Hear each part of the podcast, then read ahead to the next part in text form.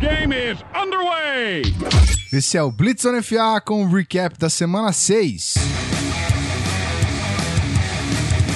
Muito bem, senhoras e senhores. Tudo bem com vocês? Mais uma semana, mais uma rodada. Estamos aqui mais uma vez para recapitular tudo que aconteceu na rodada da NFL, todos os jogos, todos os resultados. Um breve adendo: na semana passada a gente não teve o podcast, infelizmente por um problema técnico. É, eu acabei perdendo os arquivos da galera, então sinto muito por deixar vocês sem o podcast semanal. Eu sei que é a dose ali, o remedinho de Zona FA todo dia, aliás, toda semana. Então, tamo de volta, segue o bonde, vamos rodar essa parada. Bora!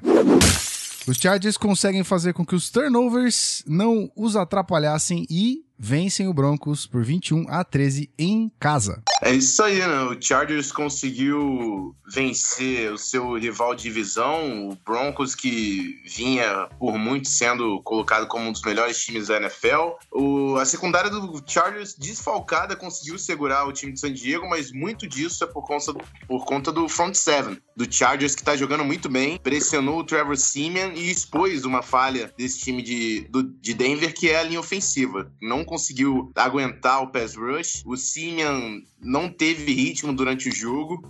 E do outro lado, o Philip Rivers é, é, muito difícil você segurar o Philip Rivers num jogo desse. O Hunter Henry é uma das estrelas ascendentes aí da liga, o novato Tyrant joga demais e o Joey Bosa também tá jogando muito a primeira escolha do Chargers no draft desse ano. É, eu de novo acho que a história pro Denver foi o ataque pouco operante. Foram só 4.5 jardas por jogada, mas o San Diego também não teve um grande ataque, foram 4,4 e de novo aquele excesso de conservadorismo, jogadas previsíveis, muita corrida, controle ruim do relógio, voltou a atrapalhar o time nos momentos finais. O que matou mesmo Denver e é o que chama atenção foram as 12 faltas, 103 jardas que o time cometeu, né? Num jogo de ataques um pouco sofrido, que tiveram dificuldade para mover a bola, não só você não quer dar essas 103 jardas pro seu adversário de presente, são jardas que ele ganha de presente, como também atrapalhou muito a produção ofensiva do próprio Denver, porque ele anulou boas jogadas. Então, o CJ Anderson, que é o running back, possivelmente o principal jogador ofensivo do time hoje, ele tocou na bola 11 vezes entre corridas e passes e ganhou 46 jardas, né? 4 jardas por toque. Em jogadas que não tiveram falta. Nas jogadas que foram anuladas por falta, ele teve 3 toques na bola para 50 jardas e um touchdown. Então, não só deu jardas para o adversário, como você perdeu grandes jogadas. Inclusive, uma, uma dessas jogadas que foi o touchdown foi até uma jogada fora do lance que provavelmente nem teria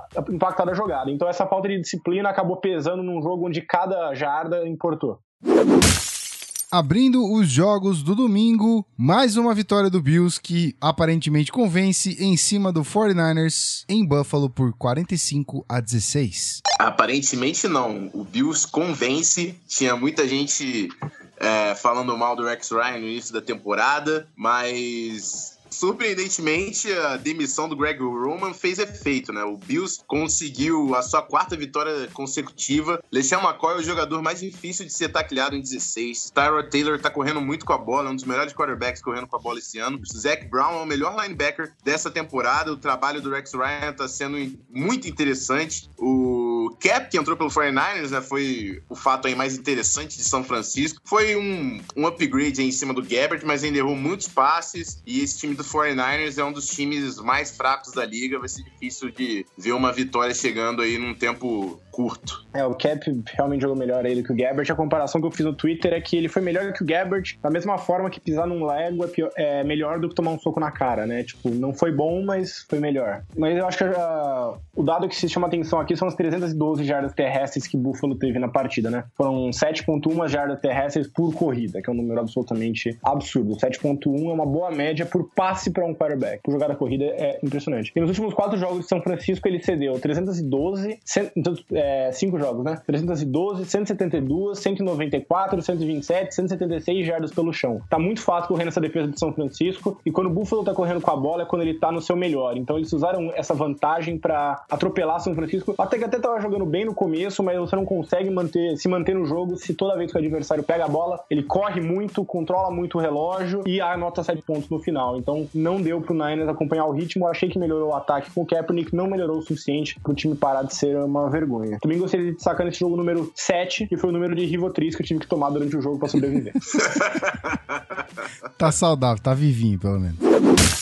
O Jaguars vence o Bears em Chicago num placar apertado de 17 a 16. É, um jogo de nível bem baixo aqui, né? O Jaguars é uma decepção nesse ano. Tinha muita gente que confiava que é, finalmente Jacksonville ia mostrar alguma coisa na temporada, mas enfim, é, parece que 2016 não vai, não vai ser isso que vai acontecer. O Bears conseguiu perder uma liderança de 13 a, a 0 no último quarto e, enfim, é, não tem muito o que falar. O, Brian Hoyer tá jogando bem, mas é muito conservador. Ele conseguiu passar a marca de 300 jardas no, nos quatro jogos que teve como titular, mas é muito pouco. A única coisa que tiro de positivo aí no Bears é o Jordan Howard, o running back. Parece ser um bom jogador, mas também não foi lá tão bem nesse jogo. São dois times fracos e o Jaguars conseguiu, no finalzinho, encaixar e conquistar a virada em cima de Chicago. Eu foi um jogo que todo mundo sabia que ia ser ruim e correspondeu às expectativas, né? Realmente são dois dos piores times da liga,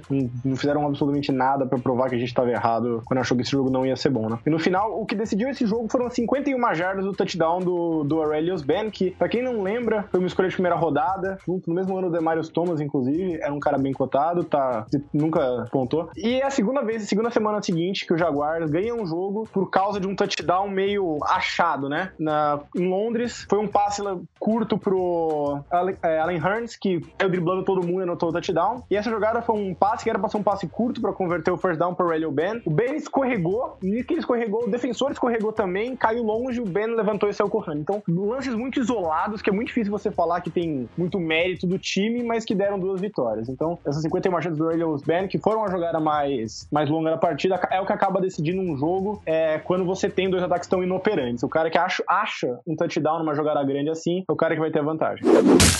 O Lions vence mais uma partida sobre o Rams em Detroit por 31 a 28. É, o Lions conseguiu uma vitória aqui, é, mas ainda assim, essa defesa do Lions é muito fraca. Não tem como você ceder 320 jardas e 3 touchdowns pro Case Keenan, o pior quarterback da liga agora que o Gabbert foi pro banco. Pior quarterback titular da liga, Case Keenan, 320 jardas e 3 touchdowns na defesa do Lions. É, não tem desculpa para isso. Ainda assim, o Lions conseguiu fazer 31 pontos, o Stafford tá jogando muito bem, o Golden Tate saiu do túmulo que ele tava enterrado nas primeiras semanas, teve um jogo bom finalmente e o Lions conseguiu aí superar é, Los Angeles nessa partida, mas ainda assim também são dois times que, na minha opinião, não vão muito longe na temporada de 2016. E aqui eu preciso destacar a agressividade do Rams nas quartas descidas. Né? Na temporada eles estão 5 de 5 em tentativas de quartas descidas e de novo nesse jogo eles foram agressivos e foram muito recompensados por isso. Eu sempre bato nessa tecla, mas quando você é um time ruim, que em situações normais você tende a perder os jogos, então você tem que ser mais agressivo, tem que arriscar um pouco mais para tentar ganhar aqueles pontos extras. E foi o que o, Lions conseguiu. Num jogo que eles perderam por 3, eles, ganha, eles conseguiram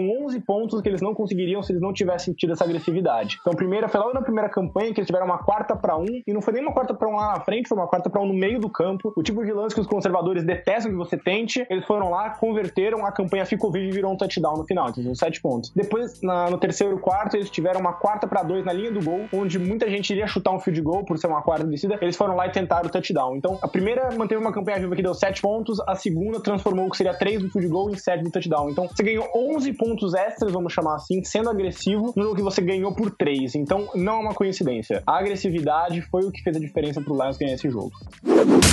Depois de duas boas vitórias, o Steelers consegue perder um jogo incrível para Miami. E o Dolphins vence por 30 a 15 na Flórida. Esse jogo me dá raiva. Eu tô de fora do Survivor porque eu apostei nesse Steelers aqui. eu agradeço ao Mike Tomlin, que é craque em perder jogo fácil fora de casa. Mais um pro Mike Tomlin aí na conta. É... o Pittsburgh Steelers simplesmente não parecia o mesmo time que muita gente colocava como um dos melhores da AFC. Ainda perdeu o Big Ben com uma lesão no joelho. Ele fez a, a cirurgia na segunda-feira. Provavelmente vai ficar é, de fora da próxima semana. Talvez perca até um, algumas semanas a mais. E o Dolphins finalmente teve sua linha ofensiva titular, isso ajudou muito o ataque do time. Uh, Ryan Tannehill não foi sacado nenhuma vez e a linha também não, não, permitiu nenhum quarterback hit, né? Ele não foi nem encostado direito pela defesa adversária. Bom pro Dolphins que conseguiu fazer a felicidade aí do, da galera que foi a Miami assistir o jogo. É, se a gente tá falando de números que definiram a partida, o número principal pro Dolphins foram 204 jardas em 25 corridas do. Eu odeio falar o nome desse cara, é Jay Ajay Jay. Como é que é? Jay Ajay. Jay Ajay. 204 jardas em 25 corridas. O que eu acho que assim, eu não preciso explicar que 204 jardas terrestres é um número muito bom pra qualquer jogador do mundo, mas ele é principalmente importante porque o Ryan Tannehill tá jogando muito mal essa temporada. Tem uma estatística que eu gosto muito que chama QBR, que ela meio que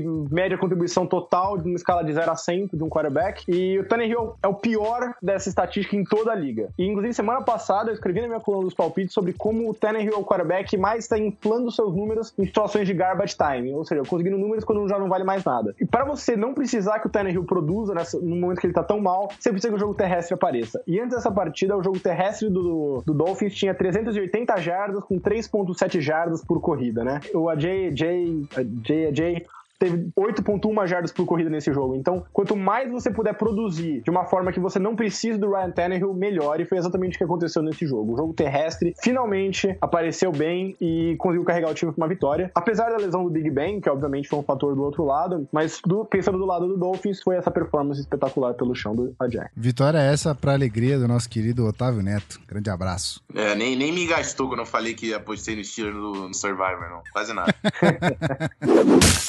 A dupla Brady e Gronk aprontou altas confusões em Foxborough e o Patriots vence o Bengals por 35 a 17. Pareceu o intro de desenho animado, né? a dupla Brady e Gronk que aprontou mais uma. Altas confusões na sessão da tarde. Exatamente. Essa foi a zoadinha. Mas é isso. O, o Gronk teve ma- o maior número de jardas da carreira. Ele está de volta, realmente. O Bengals é um time que tem já suas limitações por si só. E para encarar o Patriots, você tem que fazer um jogo perfeito. Foi longe de ser um jogo perfeito pro Bengals. E é por isso que o Patriots levou essa. É, ainda tem que apontar também o Vontaze Perfect, que mais uma vez teve dois lances muito sujos durante o jogo. E esse cara simplesmente não pode jogar na NFL. É, já chega de passar a mão na cabeça do cara, ele é suspenso, ele volta, ele faz de novo. Foi no joelho do Bennett. É, isso não pode acontecer. Isso não é ser profissional, isso não, não faz parte de uma liga profissional esportiva e o cara simplesmente não, não pode continuar na liga. É realmente a liga mais hipócrita que tem atividade hoje nos Estados Unidos. É, mas falando de coisas boas, eu acho que a estatística da rodada, assim, de longe a estatística mais legal que eu vi essa rodada e mais absurda, mais impressionante, chame como quiserem, é que desde 2007 o Patriots venceu 41 e perdeu um jogo contra times da AFC dentro de casa. No Gillette Stadium só perdeu um jogo para times da AFC. Então fala por si só esse número.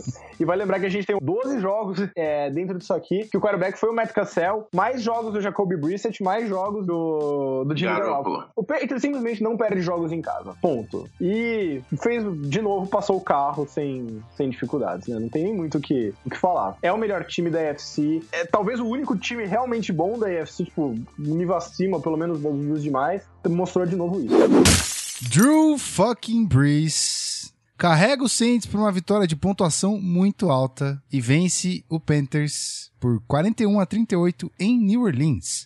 Isso aí, né? Essa defesa do Panthers simplesmente não é a mesma que a gente viu no ano passado e que chegou no Super Bowl. Ah, já cedeu mais de 500 jardas pro Matt Ryan no jogo contra o Falcons. Drew Brees teve 465 jardas nessa defesa. A secundária é bem fraca. Thomas Davis não é o mesmo do ano passado e o Kayman Short, então, tá longe daquele cara dominante que simplesmente acabava com o interior das linhas ofensivas. Ah, os Saints, ah, apesar disso, né, apesar da vitória, fica a pergunta, até quando vai, eles vão precisar de mais de 40 pontos para vencer o jogo? 41 a 38. Levou 38 pontos. Você depende de um jogo absurdo do seu ataque para você garantir jogos. Isso também não é uma boa fórmula para você conseguir muitas vitórias na NFL. É, e pra um, jogo onde você tá pressionado, você tá precisando ganhar e você tem o MVP, Carolina perdeu esse jogo porque perdeu a batalha dos quarterbacks, né? O Drew Brees, que é um dos melhores quarterbacks da história da liga, passou para 4 touchdowns, 465 jardas, foram 9.2 jardas por jogada de passe. E o Cam Newton teve muito mais dificuldade, foram 322 jardas, quase o mesmo número de passe, 49 a 47. Foram 6.2 jogadas por jogada,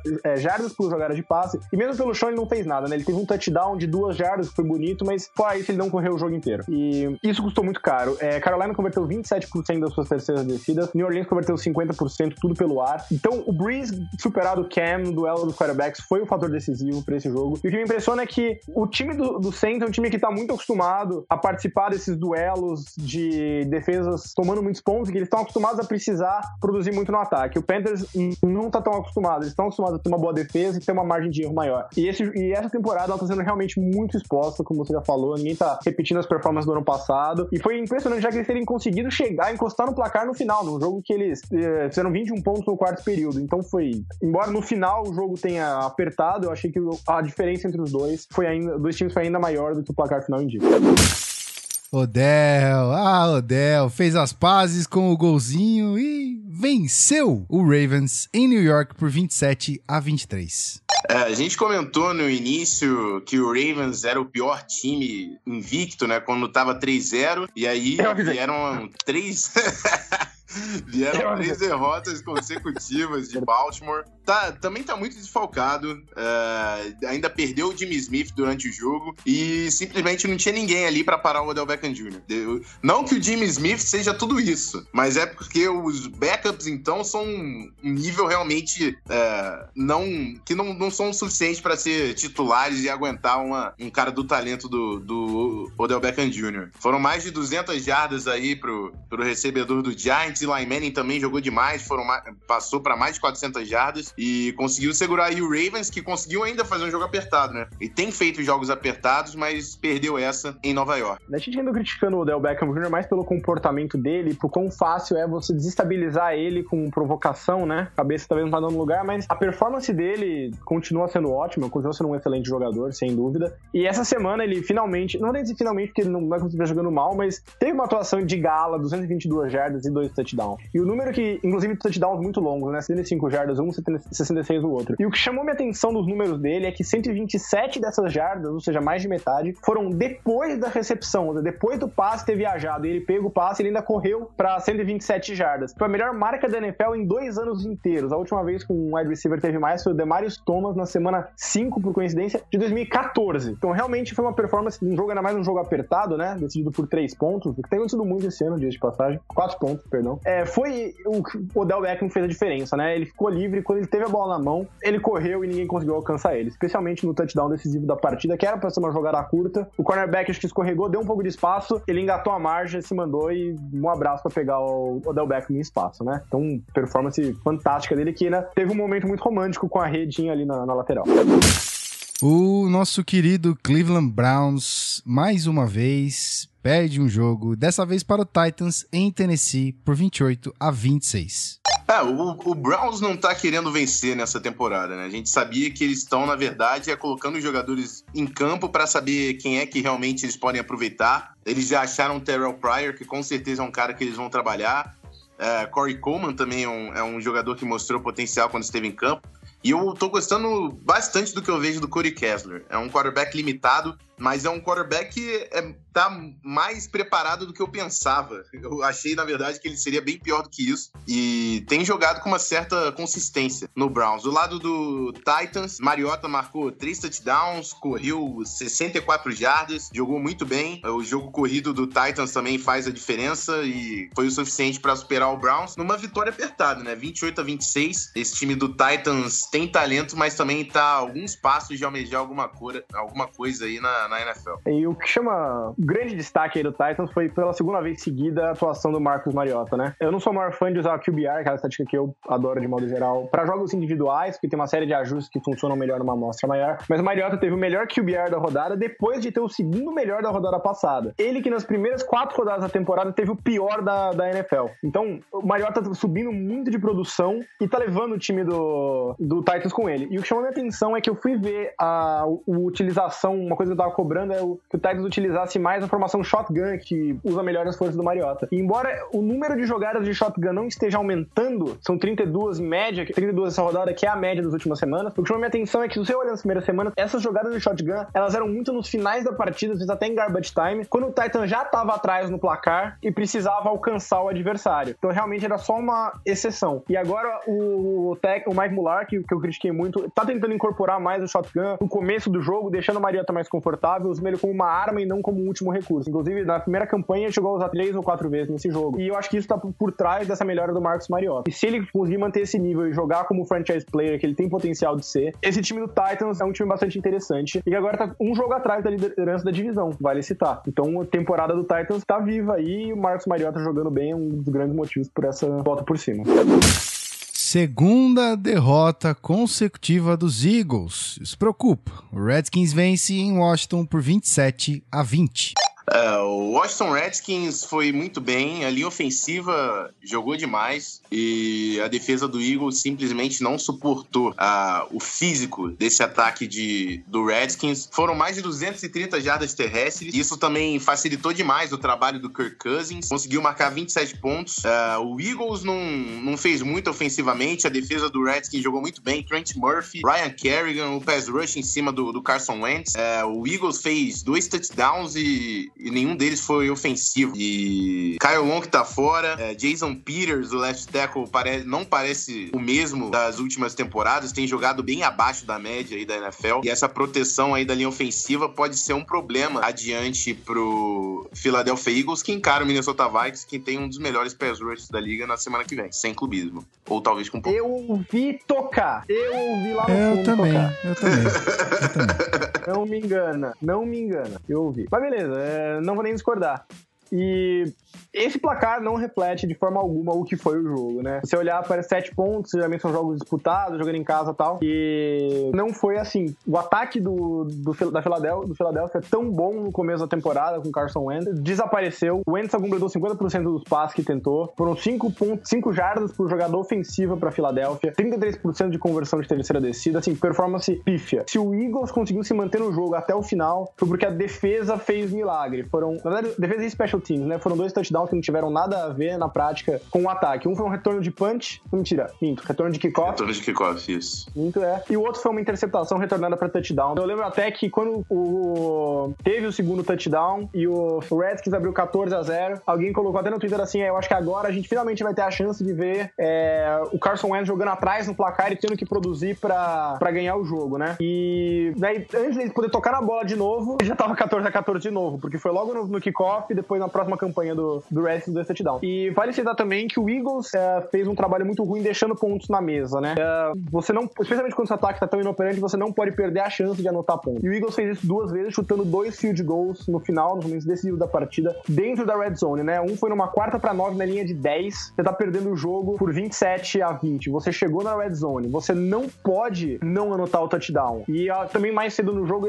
pouco, é, duas campanhas antes, eles chutaram um field goal da linha de 20 numa quarta para 4, de novo, é, perdendo por, por bastante, acho que foi é, 24 a 10, né? Com um touchdown sem a chance de empatar o jogo. Então, você não pode perder essas chances. E eu sei que o argumento às vezes é, não, mas se o ataque tá mal, a chance de você converter é menor, então você tem que garantir os pontos. Mas eu acho que é exatamente o oposto. Justamente porque o seu ataque está mal, não está conseguindo produzir com consistência, que quando você consegue uma campanha que te coloca numa posição para anotar o touchdown, você tem que anotar o touchdown. Você não vai ganhar esse jogo que seu ataque não está produzindo, você já está atrás do placar com o field goals. Então, Philadelphia produziu muito mal no ataque, deixou pontos na mesa, e quando você faz isso, você vai perder o jogo. O Chiefs volta a vencer e dessa vez o embalado Raiders em Oakland perde por 26 a 10. Essa é outra vitória que eu não esperava. O Oakland Raiders era um dos times que eu tava mais otimista também na temporada. Mas o Chiefs conseguiu dominar o jogo. É... Também a batalha de turnovers. O Raiders teve dois turnovers. O Chiefs não errou no jogo. É... Destaque pro Spencer Ware. Correu o maior número de jardas na sua carreira em um jogo só. Foram 131 jardas e um touchdown. Mesmo com o Jamal Charles volta. E eu acho que o Chiefs daqui a pouco vai se livrar do, do Jamal Charles. Porque Spencer Ware já provou que é um running back titular da NFL. E bom pro Chiefs, que conseguiu aí se aproximar na divisão. O Raiders, se vencesse essa, ia dar uma despontada. Mas agora ainda dá para todo mundo chegar aí. Chiefs, Raiders, Broncos, é uma divisão que tá bem apertada. O número chave, crucial para você conhecer desse jogo é 346. É o número de pounds que tem o Don Paul, nose tackle do Chiefs, que anotou o touchdown no time. Foi o touchdown de um jogador mais pesado da palminhas. da história do NFL empatando o recorde que era dele mesmo. Então, uma vez tirado do caminho esse importantíssimo fato que eu não poderia deixar de fora, é, eu gostaria de lembrar que esse jogo foi jogado na chuva, choveu muito, especialmente antes do jogo, durante o jogo talvez nem tanto, mas choveu muito antes do jogo. O gramado estava em condições muito ruins e muito vento, bola molhada. São situações muito desfavoráveis para você fazer passes longos e para você jogar em jogadas explosivas. Esse tipo de jogo costuma ganhar quem ganha a batalha das trincheiras e, e dos passes curtos, né? Porque justamente porque é muito difícil você fazer os passes longos. E foi uma dominação fantástica de, de Kansas City nesse sentido. Foram 5 jardas por corrida para Kansas City contra 3.8 de Oakland, um jogo onde todo mundo sabia que você ia ter que jogar nas trincheiras. E esse cenário de chuva acabou casando muito bem com o ataque aéreo do Chiefs, que ele é baseado em jogadas mais curtas, né? O Alex Smith teve só 6.8 jardas, foi a média de jardas que, ele, que a bola viajou no ar, nos passes dele, mas foi muito eficiente nesses passes curtos, né? Em passes de menos de 10 jardas, ele completou 16 de 17 passes, e o passe que ele não completou foi um drop do, do ataque. Então, assim, é, foi extremamente eficiente nesse jogo curto, que é o que você precisa fazer para controlar o jogo. E o, o Derek Carr, que é um, um, cara que depende um pouco mais do braço, dos passes longos, das jogadas explosivas, teve talvez um dos piores jogos da carreira aí, foi um dos piores quarterbacks da rodada, deixou muito a desejar, e esse controle do Chiefs, um tipo de jogo que era muito favorável a eles pelas condições climáticas, foi o que acabou determinando um jogo realmente impressionante. O nome dele é Zeke Elliott. E esse cara levou o Cowboys para mais uma vitória e venceu o Packers em Green Bay por 30 a 16.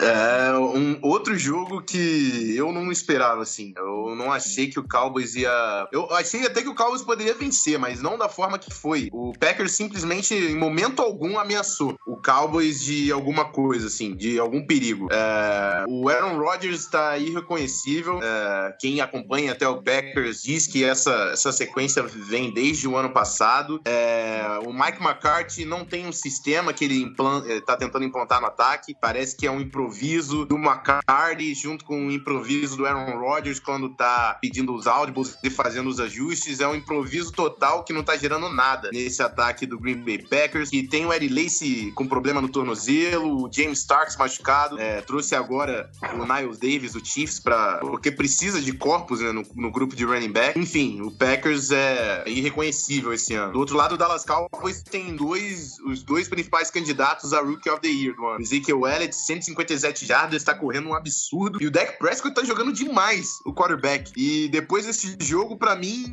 eu tenho dito, Tony Romo faz a malinha, vai para casa, ou então já vai praticando segurar o clipboard na sideline, que é o que ele vai fazer pro resto da temporada. Dak Prescott tá jogando demais, não parece um novato, nem parece um novato. A linha ofensiva não preciso nem comentar, né? A linha ofensiva é a melhor da NFL e a defesa é muito melhor do que eu esperava, na verdade, que eu achei que ia ser uma deficiência de Dallas e tá segurando muito bem os jogos até aqui. Dallas está 5-1 e é um dos melhores times da NFC em 2016. É, o número para destacar aqui, só para complementar tudo que você falou, é o seguinte: o Ezekiel Elliott nesse jogo ele correu para 157 jardas, 5,6 jardas por corrida, o que é um excelente número, e contra uma defesa terrestre do Packers que tinha sido não só a melhor da liga em termos de ceder jardas terrestres, mas era a melhor da história da NFL. Ela estava cedendo nas primeiras rodadas 1,9 é, jardas por corrida para os adversários. Melhor marca desde que a NFL se fundiu e virou a NFL que a gente conhece hoje. O Ezekiel Elliott passou o trator por cima com a ajuda da linha ofensiva e por mérito próprio, né? Os dois fizeram muito papel. A linha ofensiva abriu muitos espaços, ajudou muito o Elliott, mas também viu muitas jogadas onde a linha ofensiva criou um espaço inicial e foi o Elliott que com as pernas, com quebrando o teco, criou espaço a mais. E essa dominação pelo chão ajudou muito o Cowboys a impor o ritmo dele sobre o Packers. A principal força do Packers, que era jogar a defesa terrestre na temporada até aqui, é, não apareceu. É, foi totalmente dominado. Mérito muito grande do Cowboys nisso. E sobre o, só, só pra terminar sobre o que você falou sobre o Aaron Rodgers, eu acho que é uma mistura de fatores, né? O ataque tá. As chamadas são muito ruins, o ataque não tá gerando separação como você gostaria, mas muitas vezes quando ele gera, também não tá, não tá acertando o passe, né? Então é uma. Vários problemas aí que a gente vai aprofundar em outras ocasiões, não é pra a ideia da Blitz, mas pra gente ficar de olho aí, porque eu já vinha criticando o Packers pela atuação nas primeiras semanas, não tava convencendo, e o problema tá. apareceu contra um time bom agora.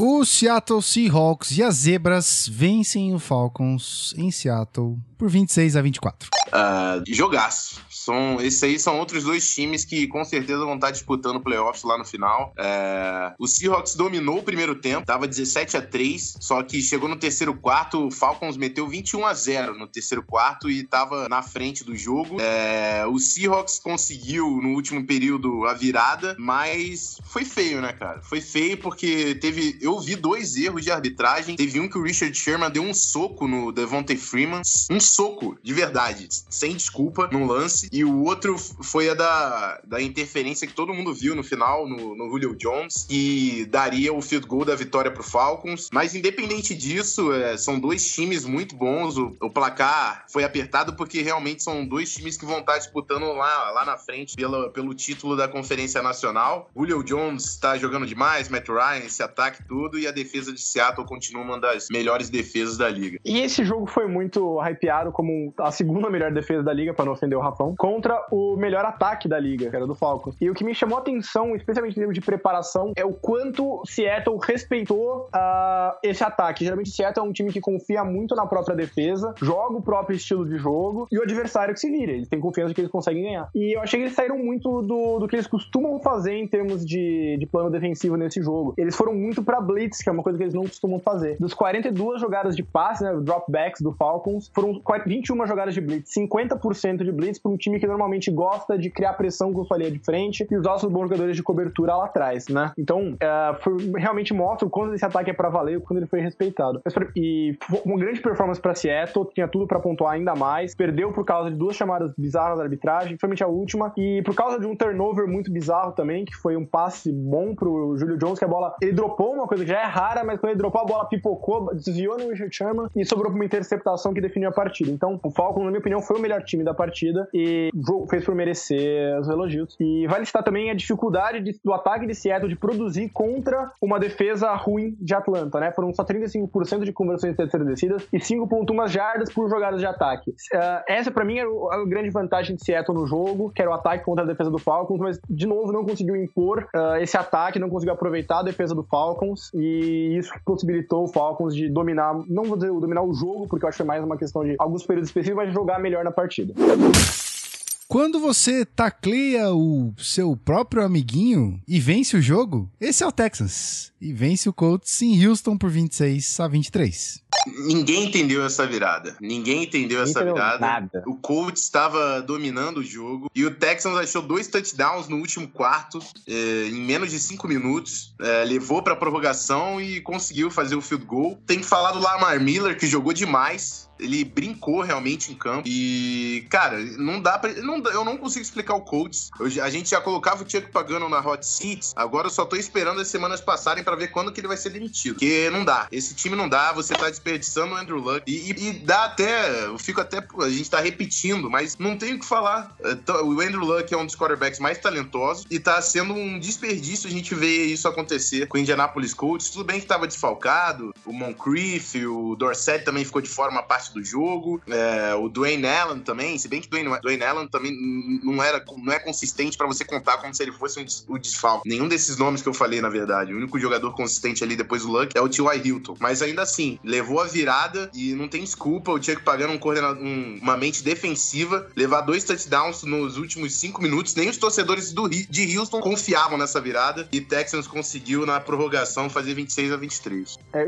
chamou minha atenção muito, especialmente no final da partida partida o quanto desapareceu o ataque do, do Colts, né? Mais especificamente, quando o Colts fez o field goal para ficar na frente, se eu não me engano, 14 pontos no placar, faltava 7 minutos para acabar o jogo. O tempo normal, pelo menos, que o jogo é de prorrogação. E nesses 7 minutos, o Colts ficou com a bola 54 desses 7 minutos. Ele teve uma campanha logo depois do primeiro touchdown de, de Houston, no qual foram uh, 3 jogadas e menos 6 jardas, com 32 segundos do relógio. Foi pro punch. É, Houston fez o touchdown. Colts ainda teve a bola depois do último touchdown e ainda conseguiu ir pro punch depois, né? Então foram. E aí na prorrogação foram cinco jogadas, 12 jardas, foi pro punch, começou com a posse de bola. E entre essas três campanhas bizarras, você viu o, o Texans, que é o pior ataque da liga em DVOA, outra estatística que eu gosto, porque ela ajusta pelo adversário por situações de jogo. Pior ataque da liga anotou 17 pontos em três postes, dois touchdowns, como disse, em 7 minutos para ganhar no tempo normal, e mais o field goal na prorrogação. Então foi uma performance chamar de confusa e esquisita não faz justiça. Foi muito, muito ruim ruim, assim, de, de se ver. É mais uma bizarrice aí na, na, temporada do Colts que parece que tá afundando cada vez mais. E, e o Colts é o último time da divisão, uma divisão que tem Titans e Jaguars. Isso diz muito, né? Só um detalhe para não deixar passar, esse jogão, entre aspas, foi o Sunday Night Football. Mais um jogão, incrível jogo no Monday Night Football. O Cardinals passa o caminhão, o trator, o carro ou qualquer outro veículo de grande porte em cima do Jets e vence em Arizona por 28 a 3.